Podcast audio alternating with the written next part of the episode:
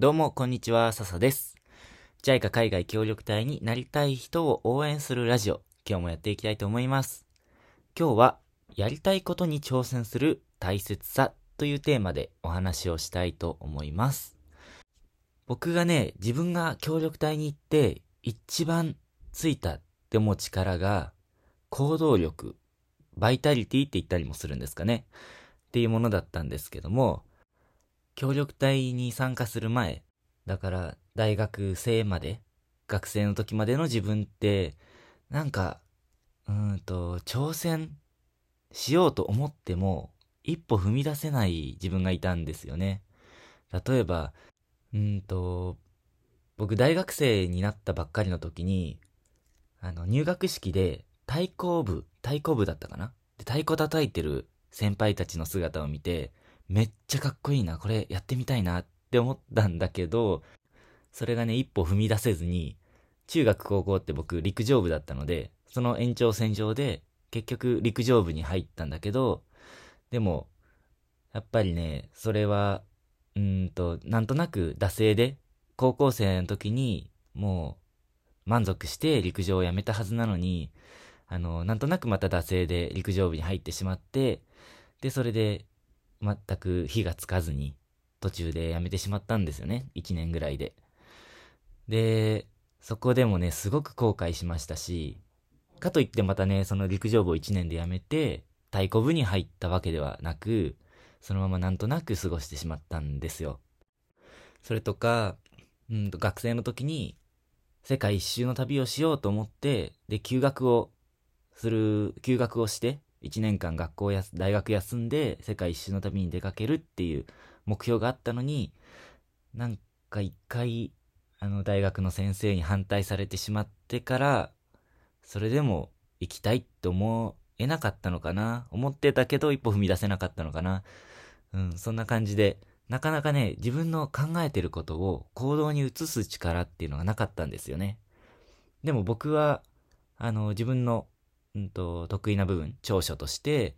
いろんな発想力というかアイディアが豊富だなっていうのがあるんですけど、でも、どんだけアイデアがあっても形にできなかったので今までずっと後悔をしてきました。だけど、まあ海外に飛び出すようになって、で、協力隊に行って、いろんな自分が挑戦したいと思ったことに、え、ー、と、挑戦させてもらって、で、今でも国際協力の仕事でタンザニアっていう国に関わらせてもらってるんですけど、そこでも本当ね団体の方たちが僕を信頼してくれて、いろんなことに挑戦させてもらっています。これはね、僕は協力隊に行く前に、子供みたいに、周りの目とか、失敗したらどうしようとか、全然気にせずに、いろんなことに挑戦しようっていう目標を持って、協力隊に挑んだっていう過程があって、そういう経緯で、で、実際、パプアニューギニアではいろんなところで挑戦させてもらって、で、これが身についたって自分の中では思っています。で、挑戦しだすと、これがすごいね、病みつきになるんですよ。あの、考えてたことが形になるっていうのが、本当に病み、病みつきになっちゃってですね。例えば、うんと、僕、小学校の時に、漫画家になりたいっていう夢があったんですよね。で、小学校の3年生とか4年生の時かな。自分で描いた漫画とかイラストを学級文庫に入れてみんなに読んでもらったりってことをやってたような気がするんですけども、5年生、6年生になるとだんだんなんかそういうのも恥ずかしくなってきてしまって、友達にね、笑われてしまったり、笑われた経験があったのかな恥ずかしくなってきてしまって、で、中学に上がる頃にはもうあの、漫画家っていう夢を諦めてました。うん。だけど、えっ、ー、と、その夢はね、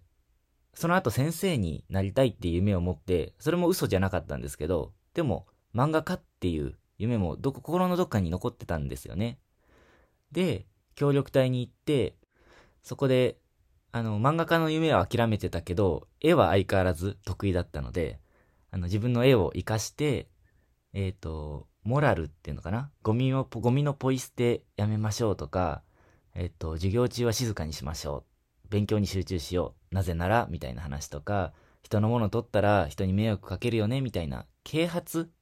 子供にも伝わるような啓発の絵本を、えっ、ー、と、いろいろと作って、で、それを村を回ったり、教室回ったりして、読み聞かせをして回ったんですよね。で、そんな活動をしてたら、本当にいろんな人たちから感謝されて、で、絵も上手だって褒めてもらって、で、漫画家ではないけど、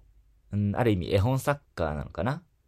あの、絵本作家と言えるのかもわからないですけども、まあ、あの、自分の絵を活かして、それを仕事にすることができたんですよ。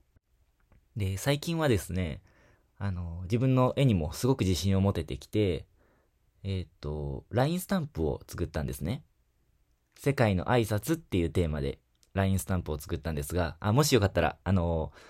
概要欄にリンクを貼っておくので、よかったら買ってください。はい。で、話を戻すと、そんな感じで、うんと、自分の挑戦したいことっていうのを一つずつ挑戦していくと、だんだんできることっていうのも大きくなっていって、それを応援してくれる人も出てきて、どんどんどんどん膨らんでいくというか、で、そこにまた自分も自信を持って、そこに行動力もついているので、それを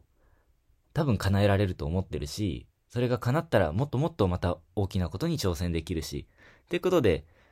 えっ、ー、と、なんていうのかな、負の連鎖じゃなくて正の連鎖っていうのかな。あの、いい連鎖が繋がっていくかなと思うんです。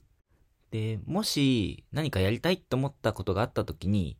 ブレーキをかけると、あんまり得することってないなって最近思うようになったんですよ。むしろ、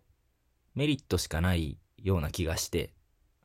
うん。あの、もし、それをやったことで、人に迷惑をかけすぎて、まあ、か、迷惑かけるのはね、まあ、あるかもしれないですけど、もう取り返しがつかないほどの迷惑を人にかけてしまったり、命に関わることだったりっていうのはダメだと思うんですけども、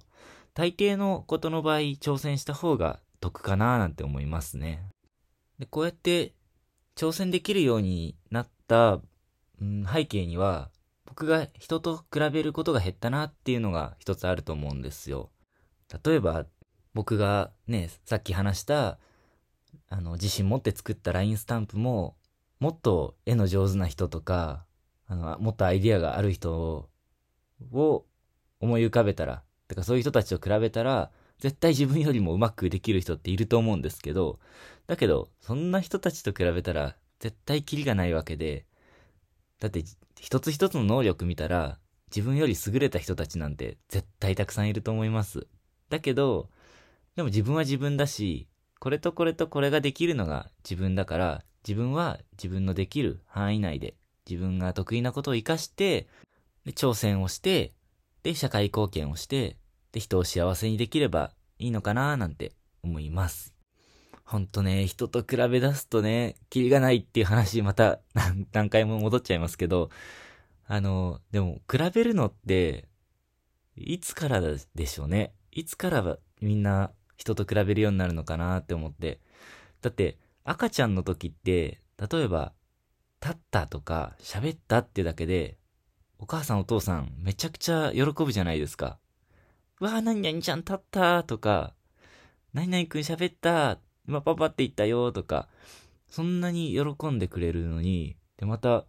ちっちゃい頃ってね、1センチ身長が伸びたとか、そうやって自分の成長を一つ一つ見ていくのに、なんかいつの間にか、誰々くんより走るのが速くなったとか、うん、テストで1番取ったとか、なんかそんな、うーん、なんか人と比べなきゃ自分の成長を感じられないようになってくのはなんでだろうなーなんて僕は思うんですよ。うん。人と比べなくても前回よりも点数が上がったとか、5回連続で100点取ったとか、うんと、目標達成したとか、なんかそういう方がよっぽど大事だし、そういう成長を見た方が、うん、よっぽどすごいんじゃないかなって僕は思うんですよね。はい。ちょっと話が逸れちゃいましたが、まあそうやって自分の成長をちゃんと人と比べずに見つめられるようになると、いろんなことに挑戦しやすくなるんじゃないかなと僕は思います。ということで今日のテーマは、やりたいことに挑戦する大切さということでお送りしました。もしご意見ご感想、ご質問などがあれば、Twitter のメッセージから送ってもらえると嬉しいです。はい。ということで最後まで聞いてくださって今日も本当にありがとうございました。また次回のラジオでお会いしましょう。またねー。